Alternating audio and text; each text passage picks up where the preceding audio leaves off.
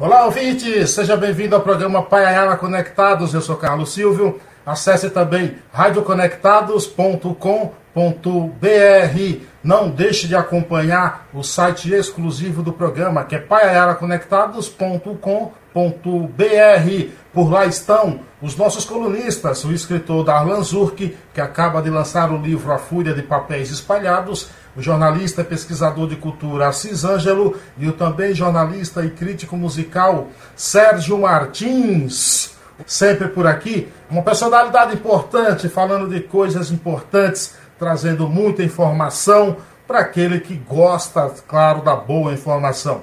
Hoje não é diferente. Meu convidado, meu convidado é publicitário, concurso de especialização nos Estados Unidos já foi diretor de publicidade e marketing de empresas como Fiat e Citibank, Citibank, professor da ESPN e fundador da De Clemente Associados. Criou o projeto Líderes em Campo, maior evento de marketing esportivo e relacionamento do país, com a plataforma Futebol.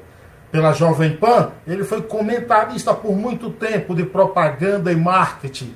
Aqui conosco, um dos mais importantes publicitários do Brasil, Décio Clemente. Que honra tê-lo por aqui. Seja bem-vindo, mestre. Carlos Silvio, muito obrigado pelo convite.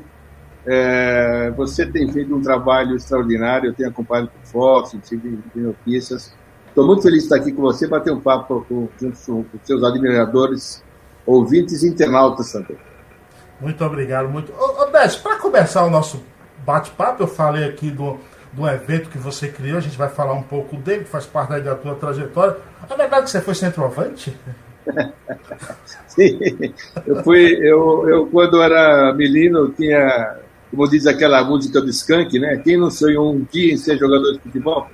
Eu, eu queria também ser jogador de futebol e jogava até muito bem, né? É, jogar bem, era centroavante é, fui treinar no Corinthians, sou palmeirense, mas fui treinar no Corinthians, porque morava no Tatuapé, do lado, do ladinho, eu ia a pé. Depois, com 16 anos, eu comecei a trabalhar, deixei esse sonho de ser profissional e fui jogar em equipes navais, enfim, festivais na época, times muito bons, e eu, eu tive algum destaque como centroavante, mas ainda bem que eu não fui pro ramo, não. mas, mas assim, você continuou batendo futebolzinho na várzea? Ou continua ah, até hoje? É, até hoje no clube e tal, a gente bate uma bola tal, o pessoal é, amigo, né? Tá todo mundo, todo veterano, então dá para fazer um golzinho de vez em quando. É muito gostoso. É, é bom fazer uma, uma, preparação física também para poder suportar qualquer coisa, né? Eu, eu costumo andar todos os dias, é, manter o peso, enfim, tô... o esporte é uma coisa que, que me agrada demais. Eu conheço o doutor Lafayette Lage, ortopedista, e, e há, uns quatro anos atrás, ele me encontrou lá e falou: Rapaz, você conhece alguém que costura chuteira? Porque eu tenho uma chuteira, ela tá rasgando, cara, e eu gosto tanto dela. E, e eu falei, ah, eu trouxe, conheci alguém aqui perto de casa, trouxe, até hoje ele me agradece por causa dessa chuteira, e ele não para de jogar futebol. É, eu lembro que eu tive uma chuteira famosa, é chuteira Gaeta, todo mundo queria ter uma chuteira gaeta e eu, uma vez o meu pai achou que eu ia ter alguma coisa, me deu uma chuteira gaeta, fiquei um tempão com ela, fui, fui para a vaza com ela até que ela acabou, rasgou, saiu a sola. É, porque as, as, chuteiras eram costuradas na época. Hoje é tudo prensado, material prensado de plástico, muito leves, né? A chuteira antigamente, quando molhava, pesava um quilo e meio cada uma. Verdade. Eu com aquilo lá. E era cravo, cravo mesmo de, de, de couro, né? Que, que feito em sapateiro é uma coisa completamente diferente do que é hoje em dia. Eu, eu jogo lá, continuo jogando na várzea, né? Sou goleiro, eu me considero o goleiro mais injustiçado do futebol brasileiro por nunca ter ido a uma Copa do Mundo. Eu, eu não perdoo os técnicos de futebol por isso, entendeu? Mas é bom, o esporte é bom. Mas você ainda teve o prazer né, de jogar e ao lado de alguns caras bons, né? O, o... Quem são esses caras? Olha, eu, nesses eventos a gente bate, já bateu bola com vários jogadores, com o Evair, por exemplo, com, com o Zico, o Zico também jogou com a gente, é, jogou Andrade, jogou Mauro Galvão, é, jogou Viola, é, jogou Ademir da Guia, com aquela sua categoria até hoje, com mais de 80 anos jogando, batendo uma bola. É, é, vários, vários, vários, vários jogadores, inúmeros jogadores, Vampeta, Miller, Júnior, é, aquele Júnior é, do, do Palmeiras, lateral esquerdo, Amaral, o Sérgio, ex-goleiro, Veloso jogou com a gente, olha, Djalminha, é uma, uma infinidade, acho que mais de 100 jogadores, ex-jogadores, já jogaram com a gente. Para propiciar aos nossos clientes uma, uma, sensação que eu te disse no início, quem não sonhou um dia em ser jogador de futebol, eu descobri que vários executivos também tiveram esse sonho, a gente tenta propiciar a eles essa oportunidade de fazer um evento como se fosse uma verdadeira final, com todos os requintes, como se fosse uma verdadeira final de Copa do Mundo, com hino nacional, com gravação, com 12 câmeras, locutor, comentarista, repórter de campo, e as pessoas, tem gente que chora. Um, um grande presidente de empresa, eu não vou dizer o nome dele aqui, mas ele, quando entrou no Maracanã, flamenguista, entrou no Maracanã, e, e, e viu o Zico no vestiário, ele já começou a tremer, Aí o Zico, veja só, o Zico parou o time antes de entrar em campo, que a gente entra perfilado, ele rezou uma Ave Maria com eles. Uma coisa que a gente vê na televisão. E aí, tocou o Nacional, ele cantou o Nacional do do Zico e chegou para mim e disse, eu, eu, eu, não, não, vou conseguir mais jogar. Chorando, chorando copiosamente, porque é, é, o, Zico, o Zico fez assim na mão dele, abraçou, vamos lá, tal, deu uma instrução. Ele não, simplesmente não conseguiu jo jogar e chorou muito e ficou assistindo o Banco Reserva. Uma coisa impressionante que é o futebol. Que maravilha, que maravilha. Agora, podemos dizer, saindo aí do, do campo, literalmente, do futebol, podemos dizer que a publicidade entrou na tua vida quando você guarda um disco dentro do guarda-roupa? Foi sua casa? Você descobriu. Exatamente. Eu, quando eu tinha esses 16 anos e fui trabalhar em uma agência de propaganda chamada Jefferson Propaganda, que foi comprada depois pela Casa Branca, depois virou MTM Casa Branca e virou só MTM. Alguém lá me deu um disco, aquele disco mesmo pesadão, é, né, aquele caminho no meio, a garotada não sabe nem mais o que é isso, né? E, eu, e, e aquele disco tinha alguns jingles de, de, de rádio, né? Umas músicas lá, alguns jingles antigos, né? Eu comecei, a, meu pai tinha uma vitrola, gostava muito de ópera, e depois eu punha esse, esse disco lá e escutava os jingles e, e, e, guardava na, na vitrola dele, junto com os discos de ópera. E minha mãe falou, bom você tirar de lá, porque teu pai não está gostando nada, você repete isso toda hora. Então eu comecei a guardar esse disco dentro do meu guarda-roupa. E tenho até hoje ele guardado no escritório, esse disco. É, evidentemente, há muito tempo que ele não vê uma agulha, porque nem acha vitrola mais. Sim. E depois eu passei esses cerca de 7 mil, 8 mil jingles, mais ou menos, para CDs e agora eu tenho todos eles num, num pendrive pequenininho, é, todos com identificação, com nome, autor, é, música, arranjo e a historinha deles é, todas juntas. É um, é um, tem... é um arquivo caprichado que tem muita informação e é, eu quando saí da Jovem Pan deixei todos esses bingos lá, né, mas eles não têm a informação, quem criou, é fundamental que você dê a fonte de quem criou e quem produziu a produtora e o criativo. Né? Quantos então, dingos, quantos dingos você tem hoje é, guardado, armazenado? E você é o maior é, historiador de, de, de, de, dingos no Brasil, Décio? Olha, eu, eu tenho cerca de 7.500 dingos, mais ou menos. 7.500. Todas, desde a década de 40, desde antes do rádio. Antigamente, antes do rádio, eles tocavam jingle, eu posso te explicar já. Mas tem outro grande colega meu, Lula Vieira, do Rio de Janeiro, ele também é um grande colecionador. Nós andamos trocando figurinhas, eu mandava alguns para ele que ele não tinha, ele mandou alguns, alguns para mim. Eu acredito que ele também tem uns 7.500, 8.000 jingles na sua coleção. É, mas eu te disse que havia jingles desde antes do rádio, porque uma vez no Rio de Janeiro, tem uma, uma, uma epidemia de peste bubônica, transmitida por, por ratos, né?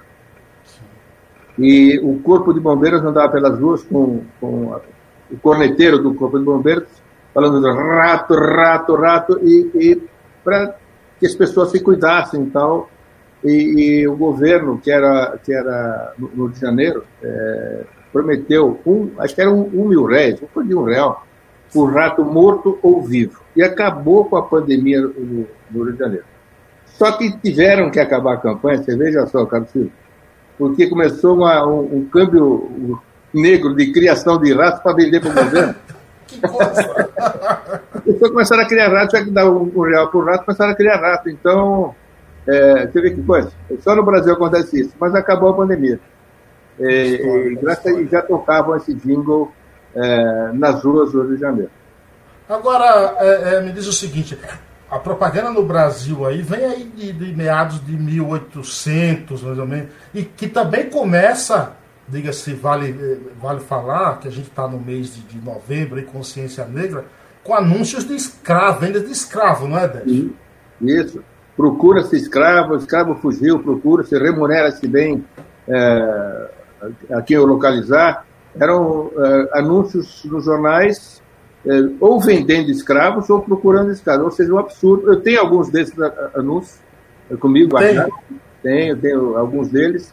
Eu posso até lhe mandar depois para você mostrar para os seus. Claro, com o maior prazer. É, para você ter. É, e é uma coisa impressionante, uma coisa que hoje choca, né? Mas existiam sim anúncios ou vendendo ou querendo comprar é, escravas é, boas na cozinha, cozinha bem e tal, era um negócio assim como se fosse uma mercadoria. Ou seja, a, a escravidão aconteceu sim no Brasil, coisa pesada, feia, mas depois é, terminou tudo. Graças Agora, a Deus. É, é, ainda no, no, campo da história, até, Tiradentes também cria, tem uma, começa também nesse mundo da propaganda aí com aqueles panfletos, não é, o, o Décio? É, Tiradentes fazia alguns panfletos é, ah, mas também alguma coisa política, né? Alguma coisa contra algum, alguém e tal, e acabou acontecendo o que aconteceu. Né? Então ele fazia, eu não podia dizer que era, era mais panfletagem do que propaganda, né? Propaganda é, a favor de alguma causa, o que os nobres não gostavam muito e acabavam fazendo coisas catastróficas, né? Que aconteceu com ele também. Qual é o primeiro jingle do Brasil? Ih, rapaz. o primeiro jingle que se tem conhecimento é esse que eu falei agora há pouco. Esse da, tocado ao vivo é, contra a epidemia de peste bubônica no Rio de Janeiro, tocado pelo Corpo de Bombeiros com corneta. É, o, a corneta já falava o R do rato, né? E eu tenho um pedacinho dessa gravação também. Alguém, algum abnegado fez ao vivo. É muito interessante ver. Esse que eu tenho conhecimento é o o primeiro, assim, que fez parte de uma grande campanha que deu certo, né? E esse aqui, deixa eu ver se eu consigo anexar aqui o vídeo. Fazer... Desta rua tenha sempre na lembrança, não me traga outro pão que não seja o pão Bragança. Ó padeiro desta rua, tenha sempre na lembrança, não me traga outro pão como seja o pão Bragança. Isso. Esse pão também... inimigo esse pão é de uma padaria, também no Rio de Janeiro, pão Bragança. Esse português eh, fazia o pão para vender, mas ele mesmo saía pelas ruas do Rio cantando o jingle. A gente chama de jingle porque era uma música de propaganda, né? Mas como Sim. não existia nem o rádio, eh, eles faziam isso eh, pelas ruas através com, a própria voz e vendendo pão. Esse, esse é considerado o primeiro jingle oficial do Brasil, o pão Bragança. O Décio, uma pergunta. Eu, eu tenho 44 anos e ouvia muito quando a gente ia comprar alguma coisa. Ó, oh, o freguês, atende o freguês, o freguês chegou. E de um tempo para cá, mudou, não se fala mais freguês, agora é cliente. Tudo isso faz parte de, do, desse marketing, né? dessa jogada. Você, como publicitário aí, é, é um pouco saudosista em relação a isso ou não? As mudanças são necessárias? Eu, acho que a, a, mudança é uma coisa inevitável. Né? O freguês, é, é, é, na verdade, é o cliente. E o freguês hoje virou meio pejorativo, né? Quando um time perde do outro, aí você é freguês do outro, ou seja, atende tudo, né? É, é, tão, é tão bom o freguês que, que acaba dando lucro para a equipe adversária. Mas a, a, mudança existe, sempre existiu, virou de freguês para cliente.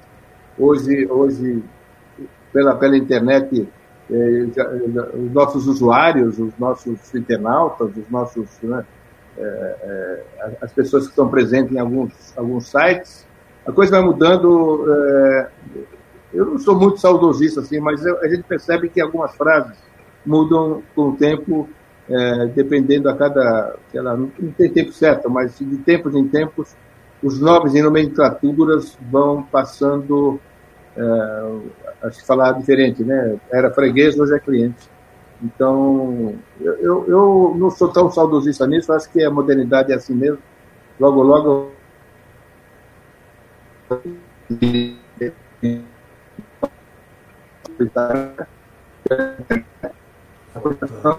Voltando. Peraí que eu... Conta de determinado automóvel é, no, no, pelo Google, num dia, no seu computador, isso aconteceu comigo, era uma marca de automóvel que eu, que eu gosto. É, no dia seguinte eu abri a página do UOL, estava lá um anúncio daquele automóvel que eu havia procurado. Ou seja, a tecnologia faz que coincidência, não existe coincidência. É, os nossos nomes estão todos. É, é, a gente mesmo autoriza, quando aparece aqueles cookies né, que ninguém lê. Sim, sim, você sim. concorda, os cookies, você, você clica, você leu? Você não leu, né? Ninguém lê. Eu então, nunca li aquilo ali, eu nunca não, li. Mas a pessoa autoriza, então está autorizando a colocar o seu nome é, numa ferramenta para te achar que você é o consumidor daquele determinado produto que você procurou no Google. Eu não sei se estamos isso de freguês de cliente. Eu acho que é um, simplesmente um, uma pessoa que descobriram finalmente quais os desejos que eles têm através de uma ferramenta de internet muito bem feita, que muita gente acha invasiva, eu também acho um pouco, mas é, a verdade é que a gente clica aqueles cookies e não lê, e aquilo você está autorizando o seu nome, até um aviso para os seus admiradores aí, é, que não quiser, que leia ou que não, não, não, autorize, né? Mas se você não autorizar, não lê a notícia, é uma coisa... É, é louca, é imposta, eu, né? Eu estou clicando em tudo, sabe? Eu, eu descobri É. que, que não tem nenhum problema, eu sou um consumidor, se, até facilita a minha vida. Se você pensar por um lado, você vai procurar uma gravata. No dia seguinte ela apare- aparece na primeira página do UOL, é porque eles sabem que você quer aquela gravata e acaba. Se você olhar pelo ponto de facilitar a vida e a compra eh, das pessoas, eu acho importante. Eu Ah, no começo eu me ofendia, hoje eu acho importante. Outro dia eu estava aqui, meu primo também, e a gente estava conversando sobre cadeira de escritório, de computador, que ele estava querendo comprar um. Aí batemos um papo. Quando ele saiu, aí eu fui pegar o meu celular e abri na rede social. Primeira propaganda que aparece é sobre cadeira de escritório. É isso aí. Então, é, é, as pessoas hoje monitoram, nos monitoram, né? as empresas, com uma técnica eh, fantástica. Alguns acham invasivo, outros, como eu, já estão achando que é um, é, não tem jeito e facilita a sua vida. Se você está procurando, você vai ter isso jogado na sua frente, de maneira que você acha que é uma grande coincidência. E não é, né? É uma estratégia de, de marketing hoje feita pelo computador, muito bem feita, por sinal. Sim. Agora, Décio, quando a gente ouve, por exemplo, um, um jingle que nem esse da padaria do pão aí, que falamos agora, de certo modo, eu não acredito que a gente esteja sendo saudosista, mas também não é bom, porque a gente volta um pouco ao passado, à história, relembra um tempo que picou, que foi legal. Isso também não tem esse lado histórico, né? Nesses Sem dúvida, sem dúvida. O, o, o jingle, para quem é da época desses jingles, tocavam muito, né? Tanto na a música ia para o rádio, depois ia para a televisão, quando surgiu a televisão, e tocavam durante anos. Aquele Cobertores Paraíba até hoje está no ar, né? Já é hora de dormir, não espere mais não inundar. Então, quando a pessoa escuta um jingle desse, imediatamente o remete ao passado, à sua infância, e geralmente a melhor parte da sua infância. Eu não sei porque ninguém lembra em coisa ruim com o jingle. Lembra da mãe, lembra do pai, a primeira namoradinha, os primeiros amigos, a casa onde morava. Eh, o jingle tem a, a, a- a proeza de, de entrar na sua memória, que a gente chama de memória afetiva, para voltar ao passado sempre com coisas boas. Eu nunca vi alguém dizer, ouvir um jingle, "Ah, eu lembrei de uma coisa ruim que me aconteceu no passado. Nunca. Porque tocaram durante tanto tempo, durante tantos bons momentos, que é a maior parte da nossa vida, que a gente acaba lembrando de trechos da nossa vida muito bons em virtude dessa propaganda antiga. Eu gosto muito, eu sou um admirador de jingles de todas as épocas. Agora, qual é o segredo para fazer um bom jingle? para que ele fique marcado, para que grude, como esse aqui, ó, que eu vou reproduzir aqui. Vamos lá? Direita. Vire à esquerda. Pare. Abra o vidro. Ei, onde troco o óleo? Posto Piranga. E abasteço com desconto. Posto Piranga. E acho a gasolina de Teclin que limpa o motor. Posto Piranga. Ah, é assim que funciona. Fica na sua e dirige. Ô, ô, ô, Ô, menininho. Peraí que entrou. Peraí que entrou errado. É, Qual é o segredo? Esse clipe, eu acho que é uma das coisas que mais ficou na, na- na- na- nos últimos tempos marcado, é esse do Posto Ipiranga, né? É. Mas o segredo para virar um, um, jingle chiclete, né, que você disse aí, que gruda na memória, é a repetição. Todos esses jingles famosos do passado, da década de 60 principalmente, repetiam a exaustão. Cobertores Paraíba, Varg, eh, de Natal, aquele do Banco Nacional, já, já era de dormir, Cobertores Paraíba, Eucalol. E- Eles ficavam no ar 10 anos. Poupança Bamerindos. Poupança Bamerindos, né? A poupança Bamerindos continua numa boa, mais de 10 anos no ar. Então, a repetição faz com que você é, grude na sua cabeça você não esqueça. Não tem outra maneira. Evidentemente, muita criatividade, né? É, é, existia para jingle um veículo só, antigamente o rádio, né? Hoje não tem mais, hoje a propaganda no rádio é muito direta, é outra técnica.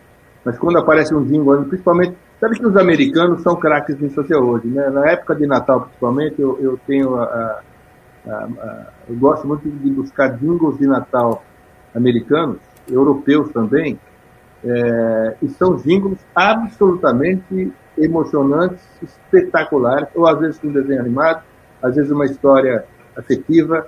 O americano tem isso. O brasileiro está perdendo um pouco essa, essa possibilidade, pelo rádio pelo menos, de fazer jingles é, emocionantes e, se repetir, continuam, tem a possibilidade de se repetir. Mas a gente ainda vê grandes peças de propaganda como essa que você mostrou agora, você citou a poupança Bamerindos, que é mais recente também, é, tem muita coisa boa, principalmente pela internet também. Né? E o consumidor mudou, é, você compra hoje sem sair de casa, você não precisa buscar, mas a marca é muito importante para entrar na cabeça das pessoas e ficar. Né? Existiu um, um, existiram alguns remédios no passado, como Eucalol. Eucalol era uma pasta de dente, mas você passar para um garoto, parece remédio para tirar calo, né? Eu já ia te perguntar se não era. É. Pílulas de vida do Dr. Ross também, que não servia, eu acho que para nada, não sei para que era aquela pílula, mas era para dor de cabeça, para tudo, para fígado, para ressaca, para tudo. Então, alguns nomes que ficaram na memória afetiva das pessoas de tanta repetição que aconteceu com eles no passado, e quem viveu na época lembra até hoje. Agora, quando se faz uma propaganda ou um jingle, é preciso tomar cuidado é, com a pessoa, com o personagem, seja ela famosa ou não. É, possível, é, é, é preciso analisar o tipo de postura também que essa pessoa tem na sua vida social, para que a imagem não se confunda com, com o produto? Olha, na década de 40, 50, as grandes estrelas da, do rádio, Angela Maria, é, Virginia Lane, grandes estrelas da rádio e TV, participavam de, de comerciais de jingles. Né? Faça como Angela Maria, é, passe na sua pele é, o creme Rugol. Né? Olha, olha que nome maravilhoso. Rugol só pode ser para ruga, né? Então, é, elas aumentavam o seu faturamento mensal fazendo propaganda. É, evidentemente que a pessoa tem que estudar bem antes. Hoje tem é, muitos assessores para isso, né, para ver se essa propaganda é, é, positiva ou negativa para as pessoas. Mas a maioria dos artistas ainda faz publicidade porque aumenta muito o cachê. Você vê a Ivete Sangalo participa de muita coisa.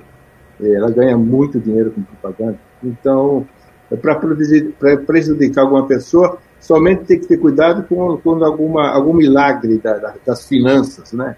É, que promete coisa que não cumpre. Eu conheço um, um, grande jogador de futebol, campeão do mundo, bicampeão do mundo, mais recente, que entrou numa fria dessa onde ele apoiou um, um sistema financeiro que foi considerado pirâmide, depois também não assinou contrato com os caras, tal.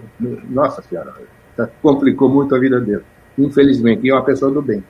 Então, existem muitos, muitos casos difíceis, mas geralmente as pessoas é, um pouquinho mais, aumentam o seu salário, o seu faturamento mensal, através de propaganda, é, impressando a imagem para essas coisas. Muito legal. Eu gostaria de saber o que é que você acha desse jingle aqui, qual é a sua opinião, o que é que você achou, e se você é favorável a usar personagens polêmicos da história em jingle. Eu vou soltar aqui para gente deixar ver o Este homem pegou uma nação destruída, recuperou sua economia e devolveu o orgulho ao seu povo. Em seus quatro primeiros anos de governo, o número de desempregados caiu de 6 milhões para 900 mil pessoas. Este homem fez o produto interno bruto crescer 102% e a renda per capita dobrar. Aumentou os lucros das empresas de 175 milhões para 5 bilhões de marcos. E reduziu uma hiperinflação a no máximo 25% ao ano. Este homem adorava música e pintura e, quando jovem, imaginava seguir a carreira artística. É possível contar um monte de mentiras, dizendo só a verdade. Por isso, é preciso tomar muito cuidado com a informação e o jornal que você recebe. Folha de São Paulo, o jornal que mais se compra e o que nunca se vende. É, essa é uma genial peça criada pelo Washington Oliveira, né? É, é, é, possível sim contar um monte de mentiras contando só a verdade. Tudo o que ele disse sobre o Hitler é verdade, mas não era, na verdade, ele não era nada disso que ele tinha todos esses gostos, essas manias, e, mas como pessoa era o, o que a gente já sabe, né? Esse era o verdadeiro genocida, né, que as pessoas falam. Né? Então, é para dizer que a, a, a, Folha de São Paulo era um jornal que, pegando todas as verdades, podia fazer uma análise e você entender mais quem era o personagem fala todas as verdades, você vai achar ele maravilhoso, que na verdade não é. Uma peça de obra de arte ganhou prêmio, Costa Oliveira fez isso aí. Muito legal. Que ano é isso aí, você lembra? Desculpe? De que ano é, de quando é essa propaganda? Isso aí na década de 80, eu acho que de 83, 84, da Folha de São Paulo. É, hoje a Folha é um, é, um, é um, jornal importante ainda, foi muito importante junto com o Estadão, um pouco questionado em virtude de, de as pessoas acharem é, notícias tendenciosas, ou seja, aí, aí na alguns jornalistas que às vezes comandam algumas redações, não estou dizendo da Folha, só da Folha, tem uma, uma tendência para a esquerda ou para a direita e essas, essas coisas tendenciosas acabam afastando metade do time. Se metade vai para a direita, metade para a esquerda, aquele que ele defender é, não serve. Mas jornal não tem que defender ninguém. É, é o veículo de comunicação, né? Você sabe isso tudo bem o veículo de comunicação tem que te informar e você tirar sua própria conclusão. Por isso essa propaganda é possível sim falar um monte de mentiras dizendo só a verdade. Você pode dizer só a verdade, e, e, mas na verdade é uma grande mentira. O jornal tem que ter é, independência e tem que ser dar informação e o, e o leitor, o ouvinte, o telespectador ou o internauta é que tira a sua própria conclusão. É importante informar corretamente e dar o revés da história também. Eu vou te fazer uma pergunta, tem uma curiosidade, que se você não me responder, ninguém no mundo vai me responder, que eu ouço essa frase há muito tempo. É, uma hora alguém fala de um jeito, uma hora fala de outro, e eu te pergunto: a frase correta é a propaganda é a alma do negócio ou é a arma do negócio? E quem criou essa frase? Olha, sabe que eu não sei quem, quem criou essa frase. É, é uma, eu, eu, acho que é uma frase popular, alguém criou, não sim, sei quem sim. criou. Mas re, realmente é, é, a propaganda é a alma do negócio. Eu sou, eu sou publicitário, né? Acredito que a, a propaganda, hoje, pela internet, para, para internautas, é a alma do negócio. Se você não fizer publicidade, você dificilmente consegue é, as suas metas, né? E seja como for, é todas essas marcas bonitas, que você, esses comerciais que vocês passaram, que você está mostrando para gente aqui, é, tiveram muita publicidade, muito, muita inserção, muito dinheiro gasto em cima delas para vender os seus produtos. É, Propaganda é a alma do negócio, sim, sem dúvida nenhuma. Se não fizer, depende do produto, se não fizer, realmente ninguém vai saber quem você é, que marca você tem, etc. Agora, a, o, a propaganda política, os jingle político, virou, de certa moda, um sinônimo de mentira. Do ponto de vista do publicitário, ele fica triste quando ele vê um jingle político, sabe que aquilo não vai ser cumprido? Como é que é? Qual a análise que se faz? Eu fico muito triste e muito decepcionado com alguns publicitários que se propõem a fazer esse tipo de coisa.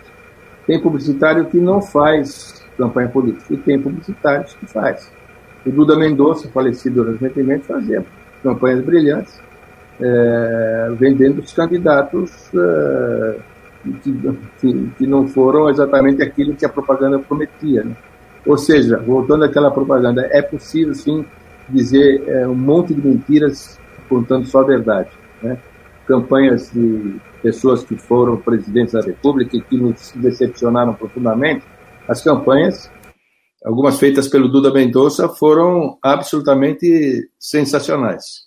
E, e, e, realmente convenceu muita gente que aquilo tudo que ele estava dizendo lá era verdade. E não era. Quando aconteceu, aconteceu a eleição, não era verdade. Era só mentira mesmo. Eu não gosto muito, não apoio, sou contra e serei sempre contra, porque propaganda é para você dizer a verdade e não iludir o comprador, no caso aí o eleitor. E acontece assim, toda campanha publicitária acontece de o eleitor ser enganado. Todos são bons, todos são, todos são bonitinhos, todos, todos, são grandes pessoas, mas parece que o Brasil não acerta uma, né? É impressionante o, o, o tipo de gente que está em Brasília hoje, em todos os níveis, que se estivesse no mundo corporativo não, sabe, não teria nenhuma chance de competir com ninguém. É, mas são bons de conversa, bons de papo, e foram muito bons, seus assessores foram muito bons de publicidade. Já te convidaram? Algum político assim já te convidou? Não, nunca me convidou, não. Eu também não, não, não, iria. Só, só iria se fosse é, por uma causa que eu acreditasse, acreditasse na pessoa, não. Mas eu, eu, como não gosto disso, acho que não seria um bom é, publicitário político, não. Eu, eu, é uma coisa que eu não... Você não seria um, você não seria um bom mentiroso, né? não, não seria. Quando você não gosta de uma coisa, não adianta você querer fazer para né, ganhar dinheiro, você não vai conseguir pôr a tua alma lá. Publicidade, você tem que pôr a tua alma, a sua criatividade e adorar o produto que você vende. Né? Eu, quando faço alguma coisa, eu procuro até usar, utilizar o produto para ver se tudo aquilo que foi me dito é, é, é verdade, alguns são, alguns não são mas é, é difícil mesmo fazer publicidade. Mas é, não é só político, não. Tem muito produto que é vendido como se fosse maravilhoso, e não é. Antigamente, né? É, é, é remédios, né? Ervas de bicho. Tem um, tem um produto, erva de bicho, onde é, da pílulas de Nescar, né? Que era, que era erva de bicho, e era vendido para tem até o jingle, vou tentar reproduzir o jingle aqui para você. Um caipira bate na porta, é, entra o médico até, ô seu Zé, tudo bem com você? Tudo bem, doutor. O que, que houve? Ele falou, doutor, eu não posso andar de, de cavalo, nem de bicicleta, nem de, nem de trator. Porque eu morro de dor. O que, que é? Eu falei, ô seu Zé, é hemorroida, né? É hemorroida. aí o doutor fala, pílulas Sinescar, tal, é de erva de bicho, Sinescar, aí aparece uma musiquinha.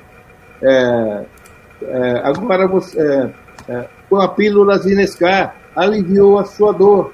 Agora você já pode andar de cavalo, de bicicleta e de trator. Isso na década de 50. Então, o caipira, o caipira tem esse digo, é, que comprou pílula Zinescar para hemorroida. Agora, veja bem, eu duvido que algum artista de televisão da época, de cinema, ia fazer propaganda para hemorroida. Não vai fazer, tem que ser um caipira vai, lá. Mas tem que ser um caipira. Não tem que ser um dizer, muita gente faz, mas ah, esse, esse produto eu não faço. A pessoa, artista de vendendo remédio para hemorroida, não dá, né? Não dá. Qual é o jingle mais carismático, na tua opinião? Eu tenho um, eu vou falar depois o que eu, o que eu acho. É porque, e por que, que eu vou dizer, eu vou citar, vou mostrar o que eu acho? Porque até os meus 21 anos de idade eu não tive televisão. Morava na roça e não tinha televisão. Então eu vou dizer o que é que eu, qual que eu acho mais carismático. Mas na tua opinião, qual é o teu?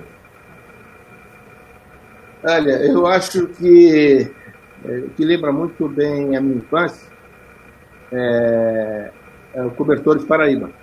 Cobertores Porque a, a, a, TV no Brasil surgiu em 1951 e eu morava na casa do meu avô, né? É, meu pai, minha mãe, para não muito dinheiro, tá? mora tudo junto, uma casa grande, em Belém, em São Paulo. E ele foi uma das primeiras pessoas da rua a ter uma televisão. É, só tinha TV Tupi.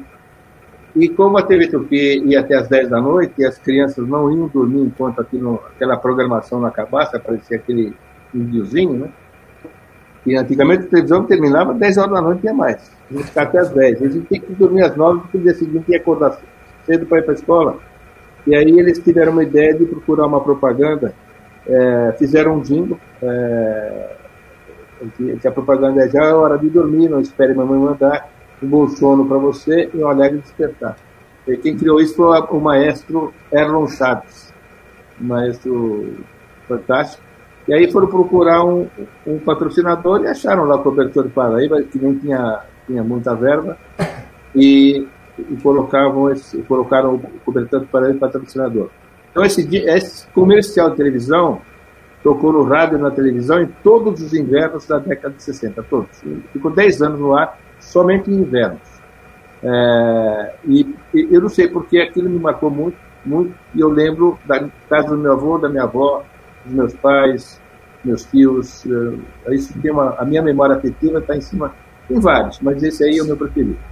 Então eu vou, soltar, eu vou soltar o que eu acho aqui o mais carismático. Com certeza é meu também, vamos ver. Vamos ver. Peixes, de 20 de fevereiro a 20 de março a senhora, que é de peixes, entende? Como ninguém, que Bombril é biodegradável. Uma pessoa do seu signo é sensível para esse assunto. Entende? Que Bombril respeita o meio ambiente. Continue usando Bombril, a limpeza que não faz mal para os copos e talheres dos peixinhos. Bom. Eu acho sensacional Carlos Moreno, cara. Carlos Moreno. Personagem do Otto Oliveira. O Carlos Moreno, não sei se você o conhece pessoalmente, mas ele é muito não, alto, muito alto. Ele tem 1,88m por aí. Mas ele ficava sempre num balcão grande, alto, para parecer menor do que ele realmente era. Sim. E a ideia foi fazer um personagem que as donas de casa é, é, adorassem, né? Nada de galã, nada de bonitão, apenas um filho ou um sobrinho querido que está fazendo propaganda. Compra por mim, essa coisa toda. Tem razão, essa campanha é inesquecível, né? mais de uma do Otto Oliveto, que, que fez mais de acho que 150 comerciais com o Carlos Moreira. E antologia. Tem até um livro é, que, eu, que eu ganhei do Washington é, de toda a história desse personagem.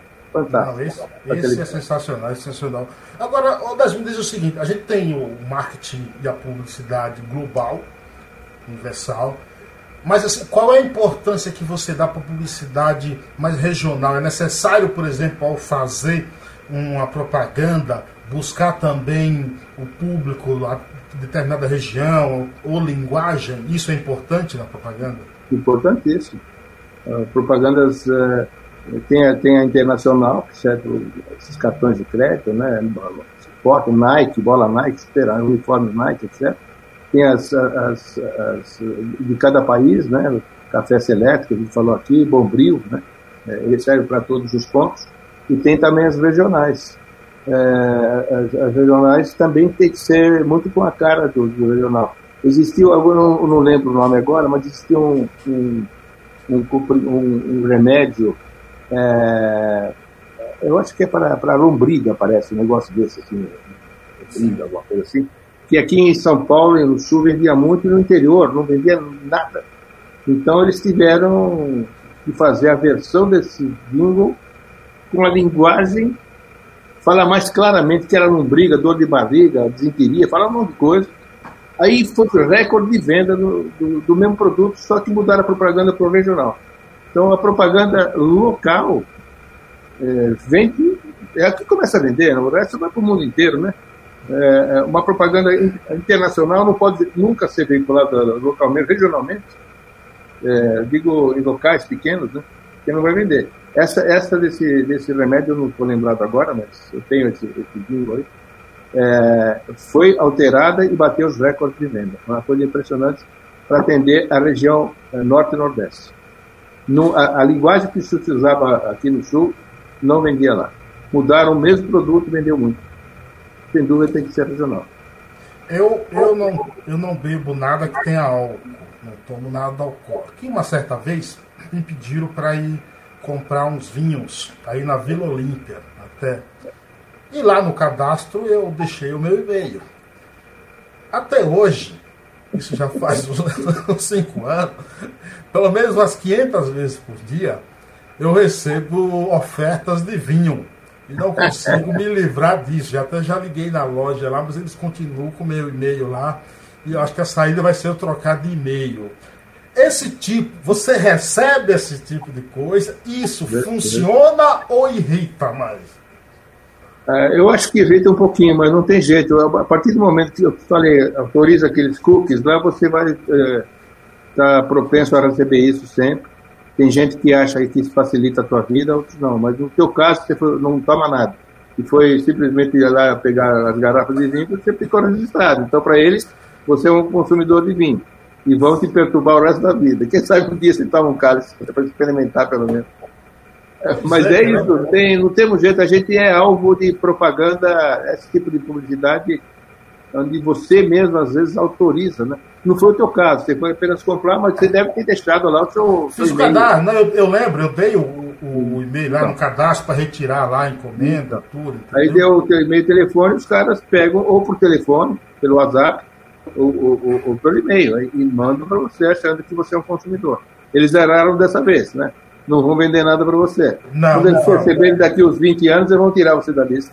Nem o vinho barato eles vão conseguir vender para mim, entendeu? Porque, primeiro, não tomo, não gosto, não entendo nada, entendeu? Então, então vai ser difícil.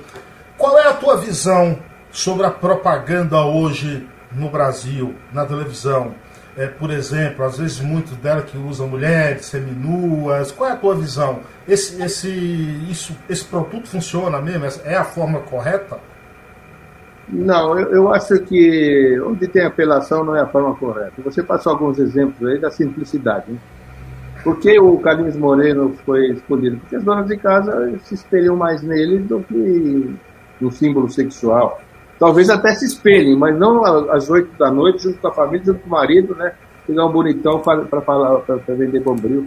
Então, eu, eu acho que tudo que é apelativo não é, não é saudável, as regras da publicidade são as, as regras da vida, né?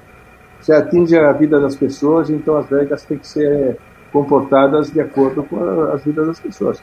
Tem publicidade é, sensual, tal, mas tem um público específico para eles é, na internet. Alguém que vai procurar alguma coisa é, no Google, de sacanagem e tal, pode estar certo que vai começar a receber é, algumas mensagens é, mais pesadas, mas ele é o público para aquilo, tudo bem. Agora, na televisão, não, tem que ter uma coisa mais para o geral, porque dependendo do horário, tem crianças, senhoras na sala. A vovó não pode tampar o olho do netinho, não, porque está passando uma, uma publicidade no horário normal. Já chegam umas novelas, né? Já chegam as novelas que, que abusaram muito da, da sexualidade, hoje de, de ideologia de gênero e tal, em, em alguns horários que as crianças estão presentes. Eu sou favorável a coisas uh, mais criativas, mais confortáveis e mais simples. Às vezes as coisas mais simples eu aprendi como publicitário, os anúncios mais simples e, e diretos são aqueles que vendem mais do que aqueles muito complicados e muito ideológicos, ou, ou os problemas de sexualidade, etc. Nós falamos no início sobre o teu programa lá na Jovem Pan. Você ficou um tempão lá, mais de uma década. Mas na verdade era para ficar só três meses, não era? Por que, que ficou tanto tempo lá? é, olha, eu, eu quando é, saí do, do Citibank, montei essa minha agência, de Clemente, eu tinha essa, essa coleção de jingles e não sabia direito. Não era tanto assim, né? O, o que fazer com ela. Aí tinha um grande amigo, Marcelo Mainardi, que era genro do seu Tuta. Eu falei, olha, eu gostaria de fazer um programa de jingles e tal. Eu me levaram ao seu tudo. O seu tudo vai ficar aí uns três meses aí para ver que vai dar, né? Nem começou com três meses. Eu, eu, eu, achava que se fosse mal na primeira fala lá, eu já teria dispensado.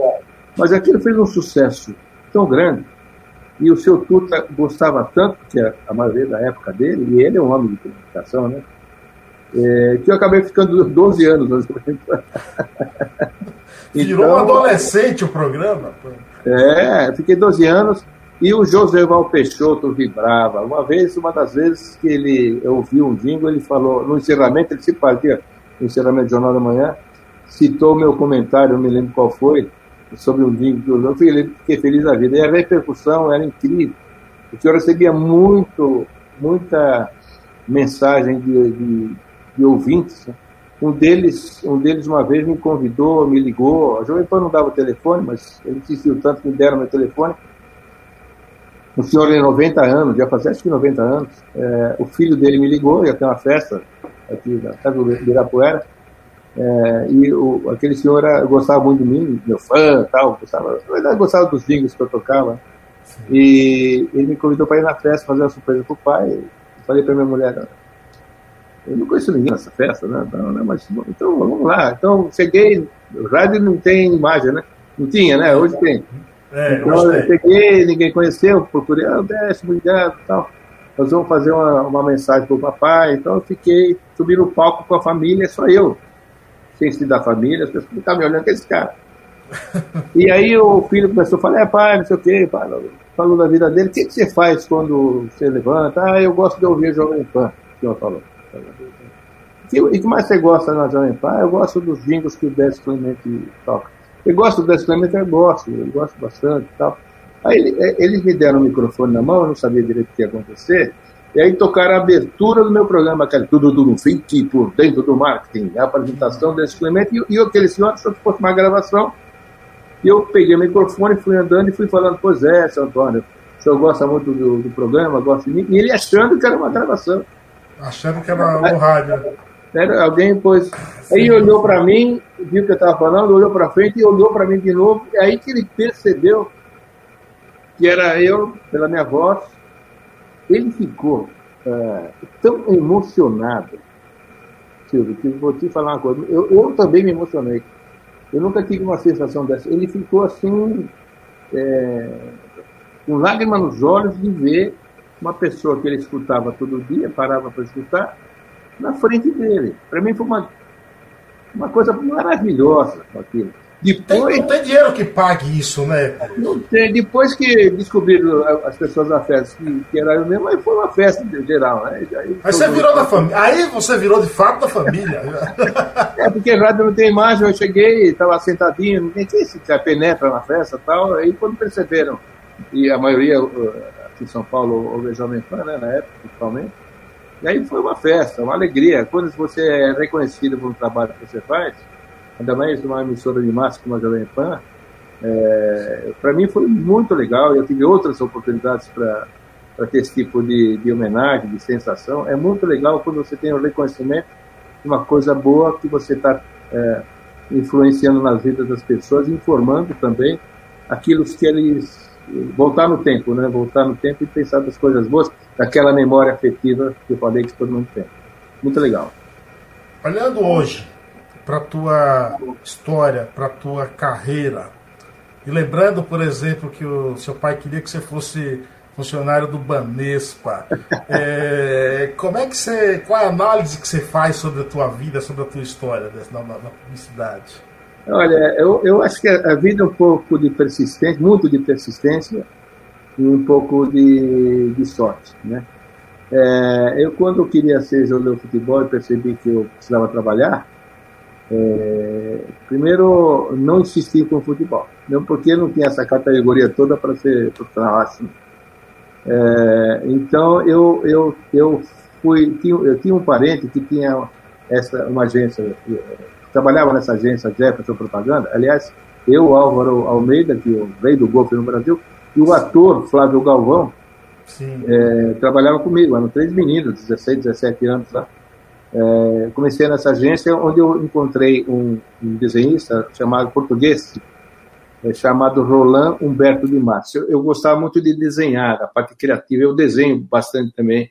O, meu, meus filhos puxaram a mim, meu neto desenha também. E eu, eu vi o Roland Humberto de Matos trabalhar em várias marcas, por exemplo. Tanto que, vou te contar uma coisa inédita, nunca mostrei para ninguém. A, a marca, marca da Apai, que é uma rosa, com duas mãozinhas assim, aquela mão da marca da Apai é minha. Eu fiquei meia hora assim. É mesmo? É, meia hora com a mãozinha assim, e, e ele desenhou uma rosa no meio, ou seja, a Pai prote... duas mãos protegendo uma rosa. Aquela marca é do Roland Alberto de Matos, ele fez na minha frente e aquelas mãos são minhas. Que maravilha! então, depois, eu, desculpe, de lá eu fui convidado para ser desenhista do jornal uh, City News de News, São Paulo, que existia, Diário Comércio e Indústria. Joguei bola no time da, do Diário Comércio e Indústria. Acho que algumas vezes, uma vez, vou te contar outro segredo. É, o jornal naquela época era feito com linotipo, com chumbo derretido, essa coisa toda. E o, o cara do horóscopo, o astrólogo, numa sexta-feira, o jornal tem que ser impresso, ser fechado, para sair no domingo, jornal City News e Shopping News, e tinha o horóscopo. E ele não entregou o horóscopo. É, já era quase meia-noite, no dia seguinte tinha jogo. Aí eu cheguei para um amigo meu, comandava o jornal, Ari Cortelazo, está vivo, era extraordinário. Eu falei, deixa eu fazer horóscopo. Você não sabe fazer horóscopo, tá louco? deixa eu fazer horóscopo. Então vai, vai. Ele já tava, não aguentava mais uh, esperar o astrólogo. Eu fui para minha prancha, peguei o horóscopo da semana passada e peguei, coloquei o touro, cortei, coloquei o touro no Sagitário, Sagitário no Aquário. E eu li, ficou perfeito. Falei, ué, e levei para ele, montei direitinho. O que você acha? Você faz horóscopo bem. Eu falei, é, mais ou menos, não está muito bom. Não, você vai bem, imprime esse. E saiu. Saiu. Pô, tivemos três cartas de reclamação. Não, não aí, depois na outra semana ele pediu para fazer. De novo. Aí eu errei, acho que não, não, não mudei certo, e tivemos três cartas de reclamação. Se fosse pela internet hoje, acho que já é um milhão. Aí ele percebeu que eu estava fazendo esse tipo de, de, de, sacanagem com ele, né? Eu não sou astrólogo. Mas eu fiz isso e não fui mandado embora porque jogava futebol bem, eu acho. Eu fiquei depois disso, eu fui para trabalhar numa dos pneus, Magion, eu lancei o pneu Tala Larga no Brasil. Primeiro desenhei o pneu Tala Larga e, e lancei na revista Autosport, muita gente me ajudou. Como já tinha passado em jornais, eu conheci alguns jornalistas. É, depois acharam que eu lancei bem esse pneu. É, a Fiat chegou no Brasil, eu fui para a Fiat em 1976 para ajudar a lançar a Fiat. Então fiquei é, 12, é, 12 anos na Fiat. Depois o Citibank ia lançar o seu banco pessoa física, acharam também que eu ia, era bom de lançar coisas. Eu não sei porque essa, a, é, a, é, a vida nos, me levou a isso. Fui para o Citibank ajudar a lançar o banco pessoa física. Depois o Santander veio para o Brasil, eu fui para o Santander ajudar uh, a lançar o banco no Brasil. As pessoas achavam que eu era um cara especialista nisso. Na verdade, não, foi só coincidência. Né? Participei das equipes com grandes craques de lançamento de empresas e de produtos, e, e, e a vida me levou para essa oportunidade de pegar as empresas no início e poder lançá-las e ser o que são hoje, né? Fiat, Automóvel, Citibank. Citibank fechou no Brasil, mas na época eu, eu lancei aquele cheque prata, bonitinho, que todo mundo conhece. É, fiz a grande. Começava a fazer o que fazia na Fiat, campanha de venda, vender é, conta corrente, fundos tal. Eu fazia as convenções, fazia campanha. Fui fazendo do, do, Bobelisca. O Citibank bombou. É, propaganda só em rádio FM, você tinha posicionado em, como se fosse um banco elitista, na verdade não era, mas a imagem era essa e eu tive a sorte de, de fazer isso e depois a sorte de entrar na Jovem Pan, conhecer Como surgiu o Líderes em Campo? De onde, ah. como, é que surgiu o Líderes em Campo? Voltando para o futebol, né? Quando eu, eu, abri a minha empresa, eu, eu sempre procurei fazer eventos é, para levar executivos ou eventos de incentivo de vendas, que é o evento de incentivo de vendas que eu fazia na FIT. Quem vender mais vai para a Itália, quem vender mais vai Todo mundo faz isso, Nestlé, Bradesco, quem tem mais vai para a França, ou vai fazer um passeio para Disney e tal. Sim. Então eu, eu fiz o quê? Eu fiz um, um evento com uma plataforma de futebol. Então eu fazia, passo até hoje, campanha de venda. Quem vai, quem vender mais vai jogar futebol no Maracanã de, de, de, como se fosse uma final de Copa do Mundo, com entrada em campo, música das Ligas dos Campeões, hino nacional, juiz da FIFA, um ex-jogador para cada equipe, famoso, Jogosic, que falei agora há pouco, Evair, essas coisas todas, gravado com 12 câmeras, com repórter de campo, locutor e comentarista, 12 câmeras, e depois a gente vai almoçar assistir os melhores ou os piores momentos das partidas. Né? Porque não, tem mais os piores, né? É. Você faz, a Nestlé fez uma pesquisa, quando eu fiz esse primeiro evento para eles, o que, que eles queriam? É, ir para Disney ou jogar uma partida de futebol. E deu jogar uma partida de futebol. E perguntaram por quê? Porque para Disney um dia eu posso pagar, posso comprar. Essa partida de futebol eu não posso comprar. Porque não tem dinheiro que pague você até o Maracanã ou no estado do Corinthians ou no Allianz Parque. Tem a possibilidade de encontrar um Zico. Um Zico e jogar futebol com o juiz da FIFA que, gravado. Eu quero, eu quero, saber lá de Disney, rapaz, mas nunca. É, você pode comprar. E eu faço isso há 20 anos. Hoje tem muita empresa que tenta copiar, tal, levar alguns funcionários meus também, tal. É, mas eu ainda sou líder desse segmento, é o que melhor faz, com, porque eu, eu, sei fazer o antes, né? Porque é a campanha de venda, né? Eu sei como vender para os funcionários se eles cumprirem as metas, vão jogar no Maracanã. Então esse é um segredinho que a gente tem e a produção nossa é realmente como se fosse uma final de Copa do Mundo. Tem música, tem nacional, tem. Pô, você fez um no Morumbi que foi sensacional, não é? E no Morumbi, fiz, eu fiz em todos os estados do Brasil, já fiz no Estádio Olímpico, Porto Alegre, fiz no Morumbi várias vezes, fiz no Parque Antártico Antigo, no Pacaembu várias vezes. Quando você fizer um próximo no Morumbi, você me convida para ser gandula, pelo menos. você vai jogar. Pô, pelo menos ser, logo do Morumbi, entendeu? São Paulo. Mas não se preocupa que o pessoal acha, todo mundo acha que joga muito, um ou outro joga, mas a maioria. Quem carrega o piano dos seus profissionais, eu para evitar briga, não, o presidente da empresa vai ser o camisa 10. Não, camisa 10 são os profissionais, que eu, eu levo um profissional para cada equipe. E eles ditam o ritmo, então são pifados, pessoas extraordinárias, entenderam o meu careca, por exemplo, é outro que faz sempre é, ele toca a bola para. Você receber a bola de um careca e fazer um gol. Meu Deus do céu. É delicioso, inesquecível. E ainda gravado, você vai pegar aquilo lá e mostrar a família. Olha o passo que o careca me deu, eu fiz gol de cabeça, alguma coisa assim.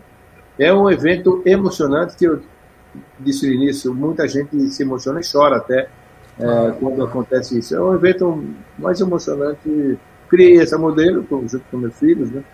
E estamos vivendo muito bem disso até, até hoje. A gente faz. A pandemia é... deu uma parada, né? É, essa, essa pandemia parou, parou esses eventos é, de relacionamento, mas eu fiz muito evento com live como essa aí, com, levando jogadores de futebol como Vampeta, Amaral, a, a Luiz Chulapa, Luizão, Careca. Entrev... A Luiz é uma figura. Eu entrevistei o, o, numa live outro dia lá, Luiz. Aquele é a figuraça. É. E eles falaram das histórias das vidas deles, que é hilária, né? Eu fiz é. é, para uma rede de postos do Norte e Nordeste, durante a Copa do Nordeste, deu mais audiência live do que a transmissão da, da, da Copa lá. Porque era o Amaral e o Careca e o Pampeta contando histórias comigo lá apresentando. E, e, e, eu sei as histórias dele, eu deixava eles na cara do gol, né? E eles falando aquelas coisas, Amaral, quando era. É, trabalhava numa funerária, tem histórias assim, do lado da velha. O, o, Amaral, o Amaral tem uma que ele conta que é sensacional, que quando eles foram jogar na, na África, né? Aí no avião, os caras falaram, ó, oh, Amaral aqui tem uma apartheid aí, como é que vai ser? Aí Amaral, ah, vai ser marcação cerrada, entendeu? Eu achou que a apartheid era o jogador da África. Ele tem outra história que ele contou, me contou nesse programa aí. É, quando os jogadores viajam, ele jogava no Napoli. Esse era o Napoli que ele jogava, na Itália, estava na Itália. De vez em quando vinha com, com aquele paletó com o escudo no lado do Brasil, deixava aqui, levava para lá, viajava, tá, e ele recebeu o telefone da mãe dele, pessoas muito simples, o tio dele o tio dele estava passando muito mal, ele estava falecendo, estava morrendo. Ele voltou para o Brasil, deixou o Nápoles lá, voltou para o Brasil, chegou no aeroporto, e aí, como é que está o tio? Não, ele acabou de falecer, vai direto para o velório. Ele foi direto para o velório. Chegou no caixão, a mãe dele colocou o paletó do Nápoles para enterrar o filho. Ele falou, Décio, o pessoal do Napoli, sabe que meu filho foi integrado com o paletó do Napoli, ele me mandava embora. Não pode enterrar o paletó junto com uma pessoa que faleceu. Ele só tem esse tipo de história, é muito engraçado. Apesar de ser trágica, essa, essa história, as histórias dele são, são maravilhosas. É muito bom ouvir. Décio, gostaria de te agradecer por ter disponibilizado esse tempo aí, cara. Uma honra mesmo bater um papo contigo. O Patrick Santos disse: o, o, o Décio é um gentleman. Então, olha, muito obrigado pela presença aqui, viu, Décio? Carlos, muito obrigado pela oportunidade. É, você é um cara do bem, faz um, um trabalho é, benemérito fantástico, né? Continua assim, você é uma pessoa especial, saiba disso. Muito querido por todos. Foi um prazer enorme que ver aqui pelo vídeo, né? Um dia eu espero te dar um abraço pessoal quando acabar tudo isso, para ah, tomar um café e bater um papão com você. Obrigado pelo convite, eu fiquei muito feliz em ter participado. Obrigado mesmo, um abraço a todos os seus, as pessoas que estão acompanhando aí. Ah, em breve vai passar tudo isso. Vamos chamar o Patrick Santos é, para tomar um papo. Eu vou te levar um chaveiro do programa e um livro do amigo meu para te presentear. O Patrick já tem, eu vou levar para você um, um presente também. Obrigado, viu, Décio? Obrigado, um abraço a você, a todos que te acompanham. Felicidade e sucesso para você. Valeu, obrigado. Até a obrigado. próxima. Tchau, tchau. É, tchau. Mais podcasts como este você encontra no site da Rádio Conectados, radioconectados.com.br ou no seu aplicativo de podcast favorito.